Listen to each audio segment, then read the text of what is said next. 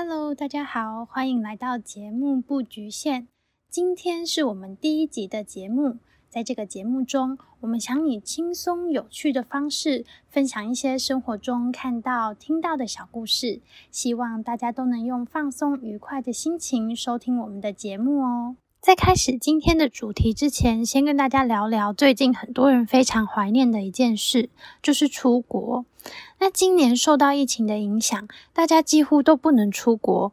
我自己回想了一下，发现去年是我人生中出国最多次的一年。虽然跟很多人比起来还是不算什么啦。那我去了哪些地方呢？有日本、韩国，还有澳洲。那我出国的目的其实非常的普通，就是去旅游而已。可是我却有一个非常深刻的心得。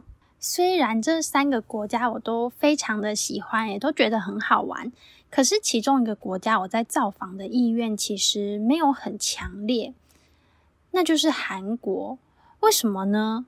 答案是语言，因为在韩国我真的都看不懂、听不懂，觉得自己好像非常的失能，连非常简单的事情都没有办法好好的表达。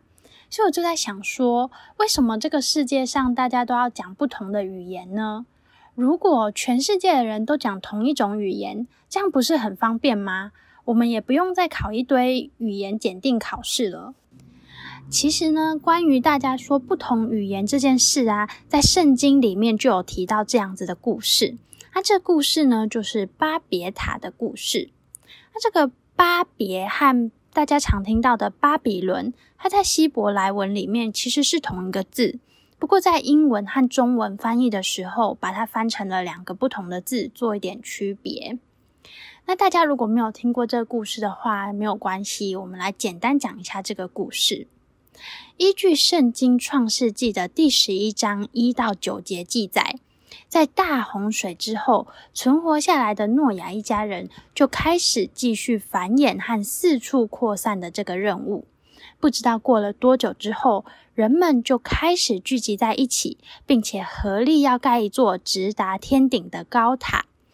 他们盖这个高塔呢，希望所有的人都可以住在一起，不要分开。结果神听到了这件事情之后，就从天上下来看了一下。他认为，如果今天盖了这个高塔，以后呢就没有人类做不到的事情了。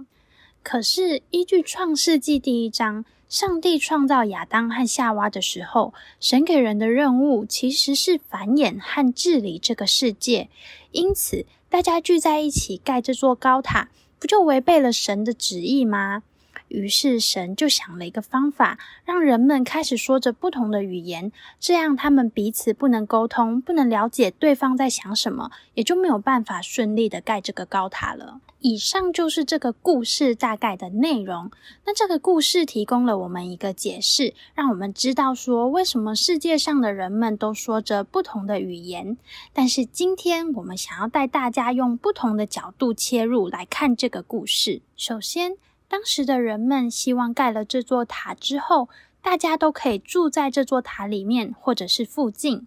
如果以都市发展的角度来看，这可能是人类历史上第一次都市化的现象哦。而巴别，也就是今天伊拉克的巴比伦，依据圣经的话来说，就是人类历史上的第一个都市。而且，我们也可以看出，这个城市的人口应该已经相当多了。所以，人们企图垂直发展，盖一座高塔来容纳更多的人口，并且可能已经有一定的建筑工艺水准。但是，就像刚刚说的，当神知道人在盖这座高塔时，他就不开心了。但是他不开心的理由，并不是因为人类盖了这座高塔，企图跑到神的家去玩。因为在圣经中提到，上帝听闻人类在盖这座塔时，他 came down，也就是降临到地面来看。既然神还需要从天上降临来看，就表示这座高塔其实离神住的地方还很远。所以不是这个理由，而是我们刚才有提过的。当神在创造亚当和夏娃的时候，他给人们的任务其实是繁衍和填满这个世界，也就是让人充满在这个世界上。所以都市化和盖高楼这件事情，显然不会是神想要看到的。毕竟当时全世界应该还是一堆空地等着人们去开发，但是今天人们却不开发，居然开始在垂直发展盖高塔。所以，为了减缓这种都市化的现象，促进区域的平衡发展，于是神实施了人类历史上第一个打房的政策，而且这个方法非常有效，就是让人们开始讲不同的语言，大家彼此不能沟通。塔也就盖不好了，而且因为大家不能沟通，就没有办法好好的相处，处不好就不会想要待在同一个地方，因此人们又开始分散，开始继续他们繁衍以及填满这个地球的任务喽。